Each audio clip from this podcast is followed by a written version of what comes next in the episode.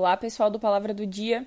Eu espero que todos vocês estejam bem e preparados para ouvir e aprender um pouquinho mais da palavra de Deus hoje. Vamos começar? Você já deve ter ouvido a frase: Deus não escolhe os capacitados, mas Deus capacita os escolhidos. E mesmo não sendo um trecho bíblico, essa é uma reflexão que nós podemos ver que é verdadeira enquanto lemos a Bíblia. É muito normal sentirmos medo de fazer algo que Deus mandou mas ele nunca pede algo sem nos capacitar antes para aquilo. Eu lembro claramente da época em que o aplicativo Palavra do Dia foi criado, que Deus deu uma direção, e na época ninguém imaginava que esse aplicativo iria se tornar e muito menos quantas pessoas seriam alcançadas por ele.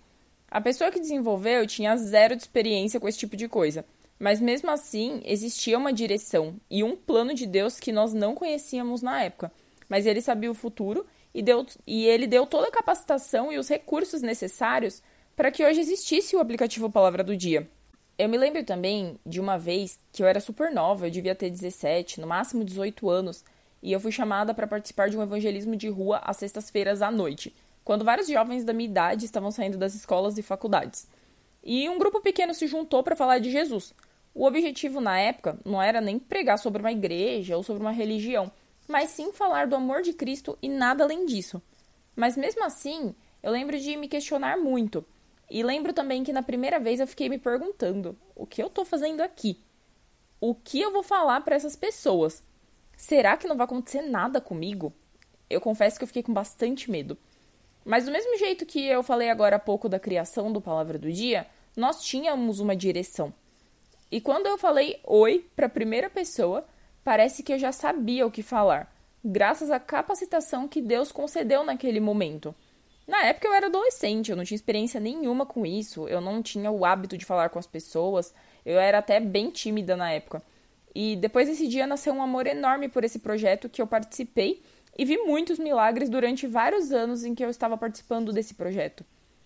E se você está pensando que esses exemplos aconteceram somente comigo e não podem acontecer com você também, Saiba que a Bíblia está recheada de exemplos de pessoas improváveis que foram chamadas por Deus, e no nome dele essas pessoas realizaram grandes obras.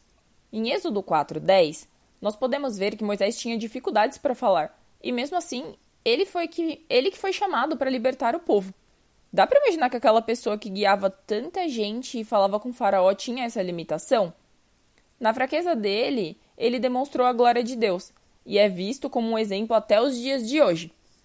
Se você estiver com uma Bíblia e abrir lá em Jeremias 1:6, você vai ver que Jeremias era novo demais e ele não sabia o que falar. Dá para acreditar?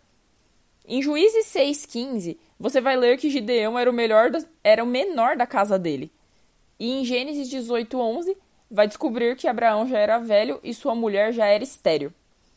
Isaías tinha os lábios impuros. Isso está lá em Isaías 6:5. E olha só o tanto de revelação que Isaías teve. Deus não te chama pela sua capacitação, grau de estudo, nível intelectual ou porque você é incrível em algo. Ele te capacita para que fique bem claro que foi ele quem fez. E para finalizar, eu gostaria de te fazer uma pergunta bem rapidinha. E para responder, seja sincero com você mesmo.